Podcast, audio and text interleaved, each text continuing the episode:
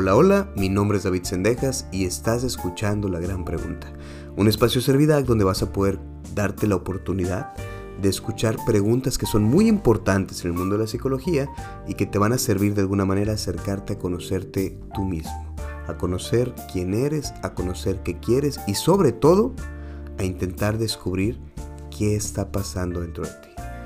La verdad es que yo creo que, o tengo muy claro, que a partir del episodio número 100, que ya estamos a 10 episodios de llegar, ya no voy a hacer el intro de esta manera porque, porque yo creo que ya lo dije muchas veces. Fue una cosa muy bonita esto de, introducir diciendo que nos vamos a acercar a lo que conocemos con salud mental.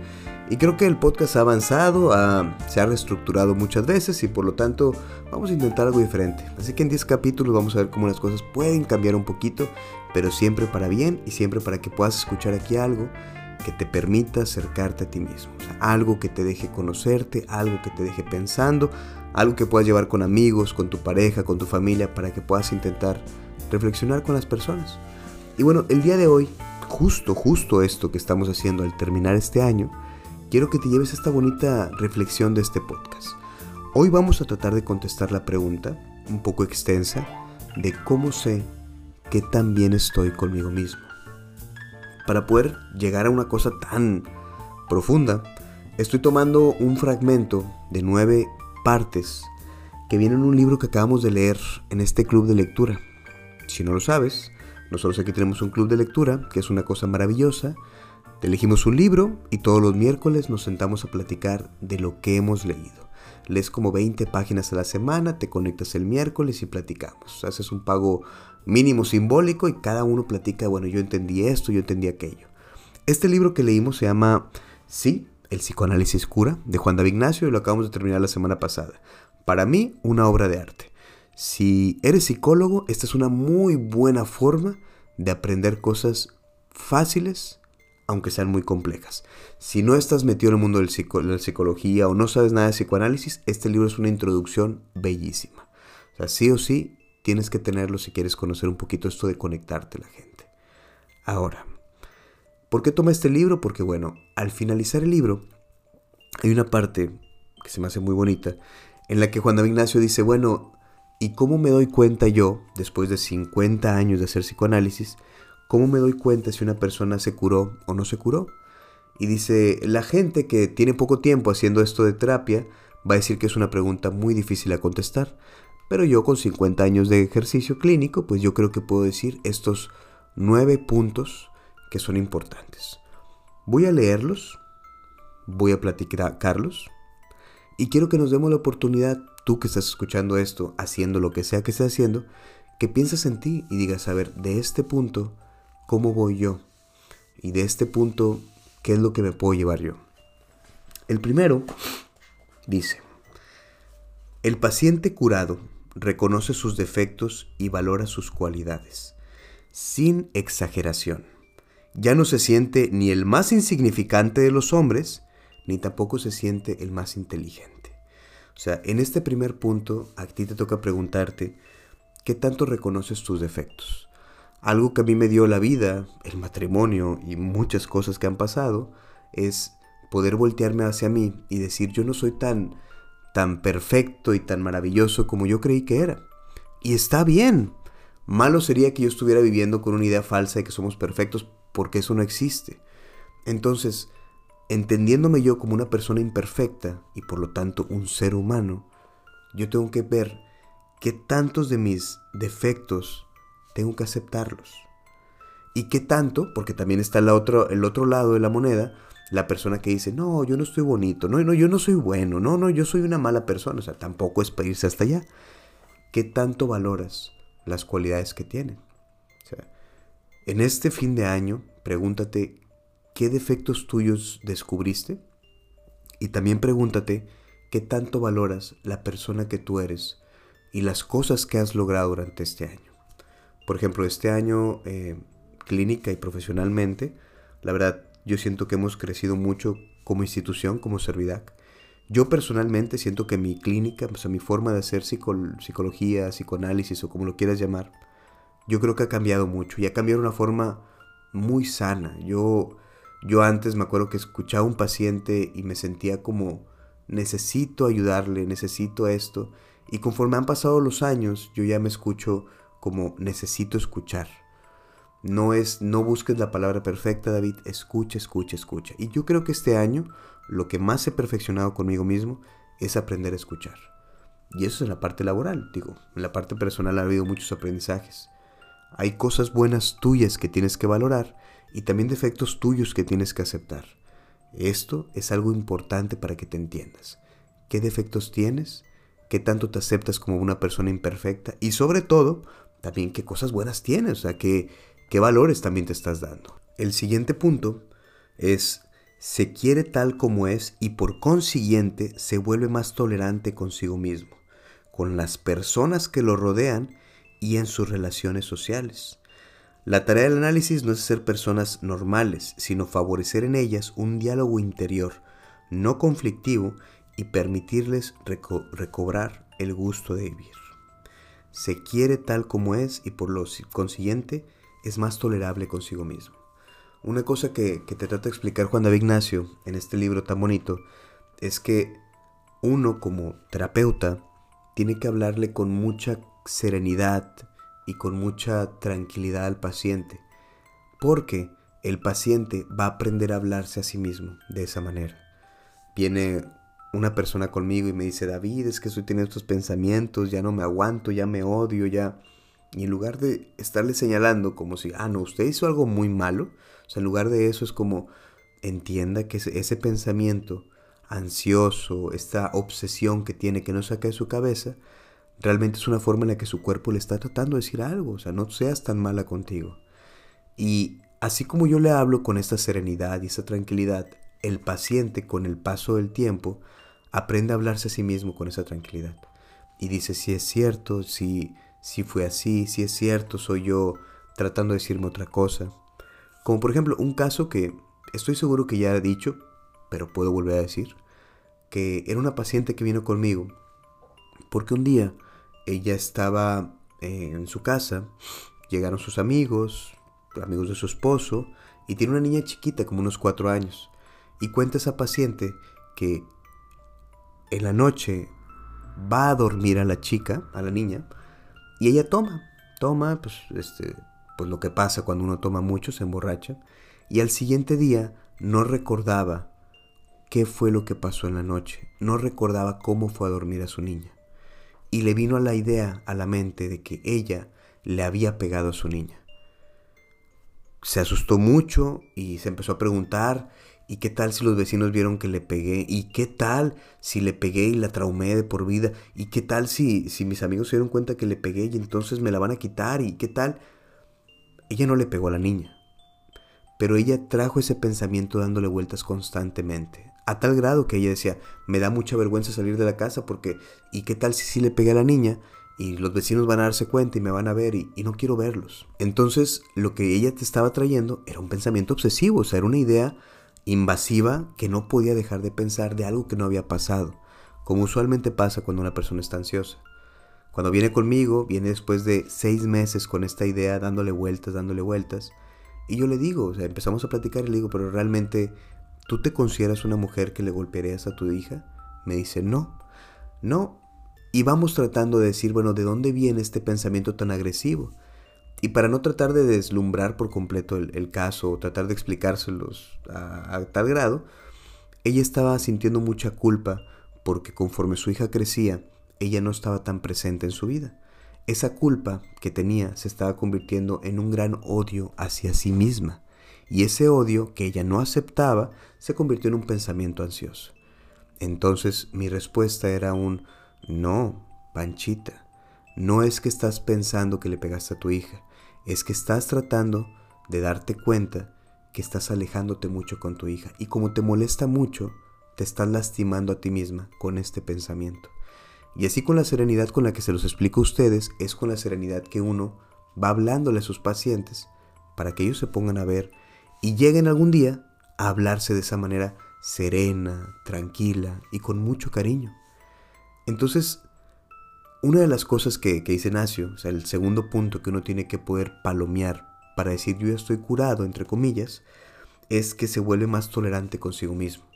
yo, yo mismo, yo David, durante mucho tiempo me pendejeaba, decimos los mexicanos. O sea, hablaba de mí como si yo fuera un tonto, me decía pendejo. No, soy un pendejo, soy... Y eso era una pésima relación conmigo. Conforme fui conociéndome, conforme fui entendiendo, como dije en el punto número uno, o sea, no somos perfectos, somos imperfectos. Y en el punto número dos, por lo tanto, empiezo a ser más tolerante conmigo. Y dejé de decirme, ay, estoy bien pendejo. Empecé a decirme, cometí un error. Pero un error jamás, jamás determina una persona. Entonces, eso ayudó a mejorar un poco la relación conmigo. Y una cosa que dice Nacio que tenemos que encontrar es que una persona se hable mejor consigo mismo. Se empieza a tratar bien para que llegue a esta frase tan difícil que es recobrar el gusto de vivir. Recobrar el gusto de vivir. Cuando yo leo esa frase, a mí, me viene a la mente este, un momento donde yo estuve acostado en un parque viendo las estrellas y decía, qué cosa más a gusto tengo. O sea, recobrar esas ganas de vivir, de estar bien, de ser tolerable contigo mismo. Y esa es la segunda cosa que uno descubre a través de la terapia, empezar a hablarse mejor. La tercera cosa que dice Nacio, que a, él, que él le hace pensar que una persona está curada, es ha comprendido que lo que nos hace sufrir no es el acontecimiento trágico que debemos afrontar, sino la manera neurótica de interpretar y vivir el acontecimiento. O sea, la tercera cosa es que entendemos que no son las cosas feas por las que pasamos las que nos enferman, sino la interpretación o el significado que le damos a esas cosas. O sea, hay quien puede estar pasando por un momento horrible y sin embargo darle un significado bonito y con eso lo atraviesa. Como el típico ejemplo que todos pues, alguna vez hemos escuchado de la persona que se quedó sin trabajo y dijo, wow, esta es una oportunidad para hacer cosas. Entonces, aunque sea un momento feo, esa persona le da un significado bonito y te ayuda a atravesarlo. Ahora, si tú pasas un momento feo y le das un significado horrible, yo te aseguro que vas a pasar una temporada nefasta. ¿Sí? O sea, una, una temporada miserable. O sea, entendemos que lo que nos hace daño es la interpretación que le damos a las cosas y no las cosas como tal. Como me decía una paciente, no es que yo esté enojada con mi esposo por mentirme. Yo me enojé por lo que significan las mentiras para mí. Que eso es muy diferente. Entonces, para mí fue horrible lo que significan las mentiras para mí, no tanto lo que pasó con mi esposo. Entender o comprender nosotros mismos que no son las cosas o los momentos difíciles, sino es el significado que les damos. Si a ti te acaban de romper el corazón, Tú puedes decidir eso como ya no existe el amor o puedes decidir que eso es un eso que pasé no era amor. Y son dos interpretaciones diferentes bajo la misma circunstancia. O sea, hay quien lo cortan y dicen tú, no, pues es que el amor no existe. Y hay quien lo cortan y dice, ah, aquí, en esta relación, no hubo amor. Allá puede ser que sí haya. Es la interpretación que le damos. No es tanto el acontecimiento. La cuarta cosa que dice Nacio, que uno tiene que poder ponerle atención para saber si una persona está curada o no está curada, dice, el paciente curado se recupera más fácilmente de los trastornos provocados por los acontecimientos perturbadores de la vida. Ha aprendido que ningún dolor es definitivo. Estar curado es poder reaccionar a lo inesperado, por doloroso que sea, y reencontrar la capacidad de amar y actuar. O sea, este cuarto punto es, todo pasa. Todo. Todo, todo, todo pasa. No hay dolor que se quede para siempre. O sea, aún el momento más angustiante del mundo, aún la cosa más horrible que hay, se va a acabar. Va a pasar y, y se va a acabar por completo. Entonces, una de las cosas que uno tiene que aprender o uno aprende a través de la terapia es que las cosas feas no duran por siempre. Duran, sí, pero se acaban. Y en eso que se acaban, Dios santo, uno permite, entiende y comprende, pero hasta que se acaban. Antes está uno sufriendo, está uno diciendo es que ya no puedo más, ya no puedo más. Una de las cosas más bonitas que le puedes decir a una persona que sufre de ataques de pánico o ataques de ansiedad es dejarle bien claro que no va a durar por siempre, que eso que estás sintiendo no va a ser siempre así. Y va a durar solamente lo que tiene que durar. Y cuando deje de durar, se va a acabar por completo. Sí o sí, todos los dolores tienen un tiempo terminado. Y también todos los goces o todos los amores, o sea, todas las cosas bonitas también pasan. Entonces uno no puede decir como que, ah, ya tengo el mejor trabajo del mundo, ya gano los millones que necesitaba, ya todo está bien, no, porque eso también pasa. Entonces vamos a hacer un pequeño recuento. Lo primero es, uno se reconoce imperfecto, o sea, reconozco mis defectos y también reconozco mis cualidades.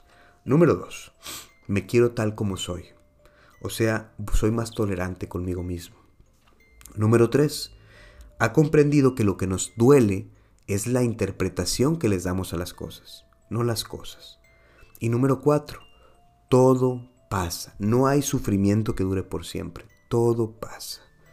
Cuando tienes esas cuatro cosas que uno encuentra en la terapia, puedes llegar a la quinta cosa. Es, has comprendido que perder al ser amado o a su amor, perder la salud, la dignidad o aún los bienes materiales, en suma, perder lo más preciado, nunca es perderlo todo, y que lo que se pierde es solo una parte de uno mismo.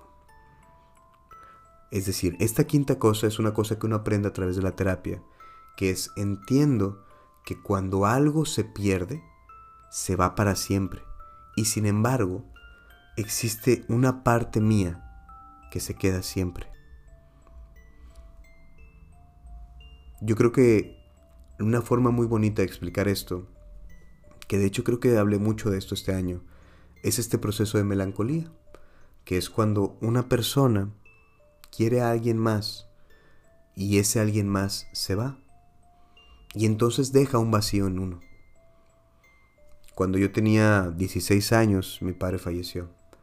Y entonces cuando él se va de mi vida, muchas cosas que yo tenía en la vida que eran cosas que tenía con él, se hicieron mucho más valiosas. Aun aunque lo perdía él, compartíamos cosas como los Beatles, como Queen, como los libros.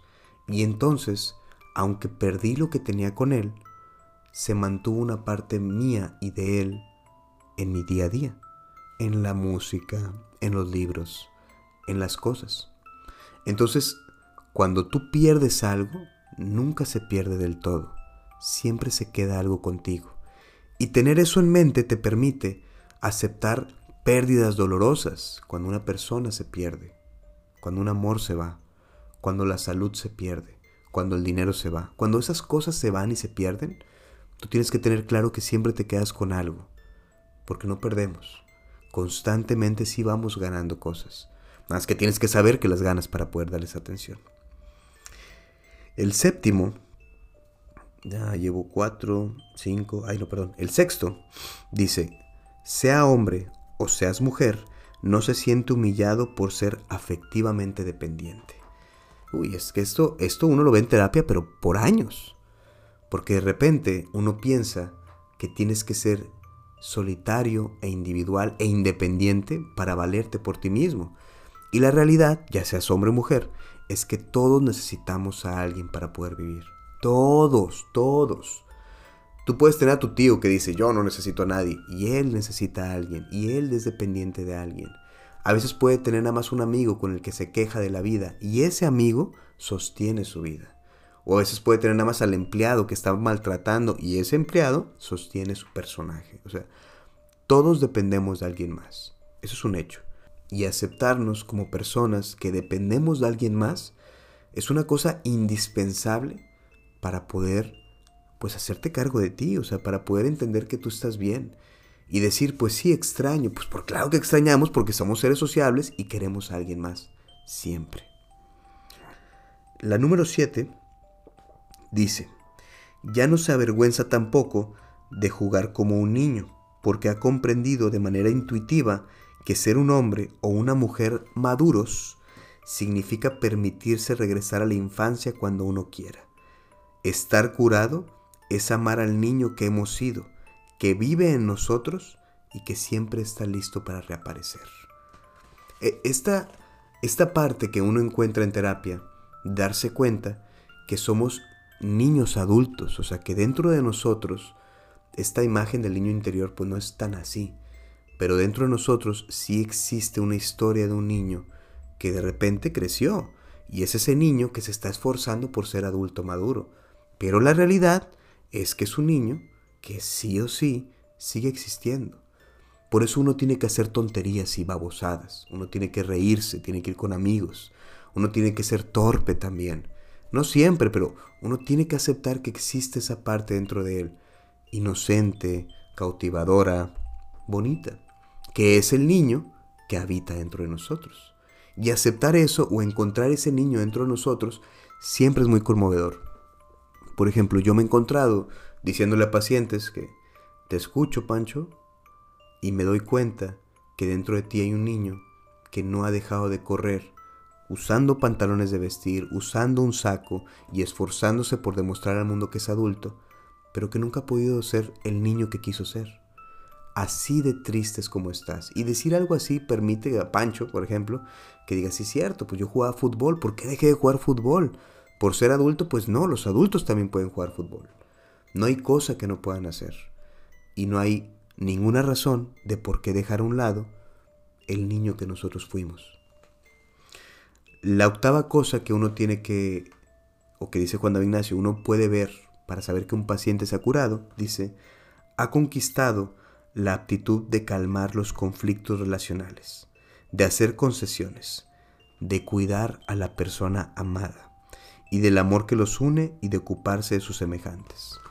O sea, uno se da cuenta que amar y ser amado no es un proceso de vaivén, o sea, no es una cosa que uno da y que tiene que recibir, que no es un proceso de que yo te di un beso y tú tienes que darme un beso, sino amar implica cuidar, implica ver a alguien más y querer cuidar a esa persona, que implica tratar de hacer las cosas para que ese amor no se pierda. Darse cuenta que uno tiene que hacer ciertos esfuerzos para que el amor no se acabe y entender que se tiene que cuidar el amor. Porque hay gente que deja de cuidarlo, hay gente que apantalla y dice, ojalá siga viviendo, como la gente que compra plantas y no las riega, o sea, el amor es algo que uno tiene que cuidar para que se pueda seguir sosteniendo.